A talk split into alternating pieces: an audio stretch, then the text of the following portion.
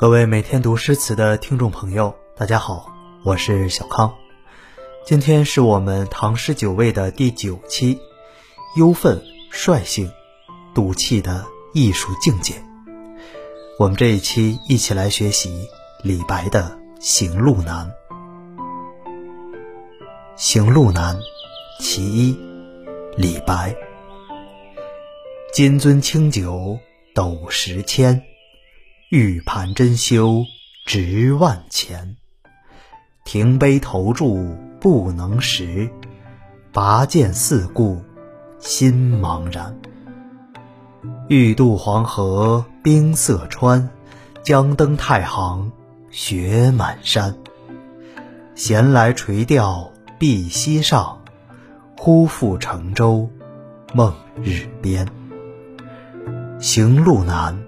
行路难，多歧路，今安在？长风破浪会有时，直挂云帆济沧海。行路难是乐府旧题，顾名思义，感叹道路难行。引申意就是人生多艰，处处碰壁。按说李白的人生。无论如何都不应该有行路难的感觉。他是衔着金汤匙出生的，家大业大，有数不清的钱财供他挥霍，而他为了活成仗义疏财的大侠模样，也确实很能挥霍。李白不缺钱，只缺成就感。他虽然诗名满天下，人脉也算遍及朝野，但目标太高，要做姜太公、诸葛亮。用今天的话说。这就叫个人能力和个人目标发生了严重的错位。李白偏偏性格天真，完全认识不到症结所在，像传统的知识分子那样，把个人奋斗当中遇到的各种阻碍都解读为命运的捉弄和奸人的阻挠。他这样的性格当然不会讨喜，所以不要说奸人，就算是好人，也难免成为他的阻力。阻力大了，路自然难行，心里自然也充满了忧愤。在从忧中来不可断绝的时候，他自然也会提起酒壶，握起诗笔，把自己和自己的诗一同灌醉。《行路难·其一》是唐诗选本里最常收录的一首。诗的开篇先炫富，这也是李白觉得最无所谓的事情。金樽清酒斗十千。玉盘珍羞值万钱，酒是价值万金的美酒，饭菜是价值万金的饭菜。但面对这种超高规格的宴席，诗人怎么做呢？诗人停杯投箸不能食，放下酒杯，扔掉筷子，什么都吃不下去，心中的郁闷无处排遣，怎么办呢？拔剑四顾，心茫然。李白未必真的在酒桌上拔剑四顾，那就没人敢和他一起喝酒了。拔剑在这里算个典故，因为在李白之前，南北朝时期一位大诗人鲍照写过一系列的《拟行路难》，其中有一首说：“对岸不能食，拔剑击柱长叹息。”这里“案”是击案，简单讲就是小饭桌。鲍照对着饭桌吃不下饭。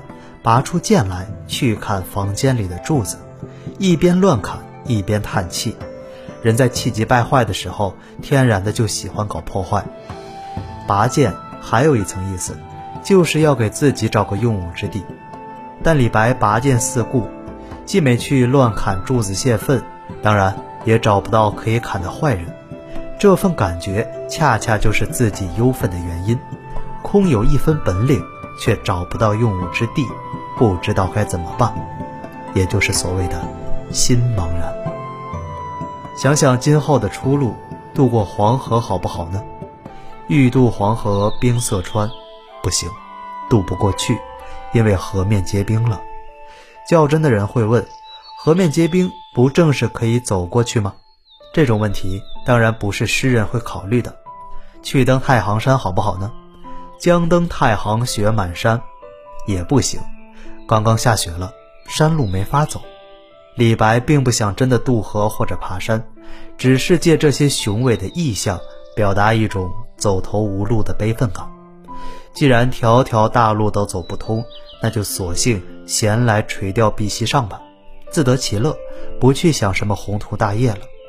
但正这样想着，忽复乘舟梦日边，忽然睡着了，梦见自己乘着船来到了太阳的近旁。这可不是普通的梦。传说大圣人伊尹做过这个梦，之后很快被圣王商汤礼聘去了，然后辅佐商汤王，奠定了商朝的伟大基业。李白最大的梦想就是这样，不屑参加科举考试，只想做个世外高人，等着皇帝亲自礼聘，从此成为帝王师，谈笑之间，安定天下。在安定天下之后，一定还要功成身退，再做回世外高人，这样的人生才算圆满，才有境界。这样的心态就是李白全部人生的一条基准线。只要你抓住这条线，理解他的诗就会轻松很多。闲来垂钓碧溪上，忽复乘舟梦日边。一句还可以这样理解：就算自己放弃理想。去过自得其乐的小日子，理想也不肯放过自己，自己心里始终牵挂宏图大业，这就难办了。一方面是条条大路都走不通，一方面是走不通还非得走下去，所以诗中才会有反复的叹息：行路难，行路难，多歧路，今安在？天真的人也有真天真的好处。李白就很典型，当忧愤的情绪达到极致，发现自己实在无计可施、不可救药了，突然把心一横，豪放的乐观主义激情就燃烧起来了。于是，长风破浪会有时，直挂云帆济沧海。总有一天会长风破浪的，到那时候，黄河、太行山都不值一提，自己会乘着超大的海船。扬起像云彩那么大的风帆，在无垠的大海上自在航行。这句话是不是很熟悉呢？在《将进酒》里就有过“天生我材必有用，千金散尽还复来”，这已经有哲学家解决问题的高度了。只要想得开，一切难事儿都不是事儿。至于“长风破浪会有时”的“时”，到底是何时？不知道，也不去想，怎样才能直挂云帆济沧海？也不知道，也不去想。反正自己才华盖世，注定会有成功的一天。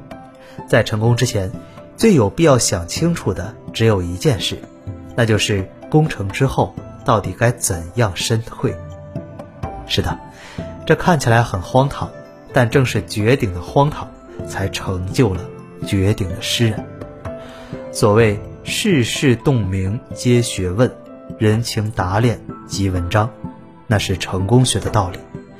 而艺术顶峰的学问和文章，要的恰恰是世事不洞明，人情不达练。就像李白这样，幸好我不是李白的朋友，才可以远距离的欣赏他的诗。否则的话，恐怕连我这么温和的人也会受不了他的脾气。忍不住想要害他。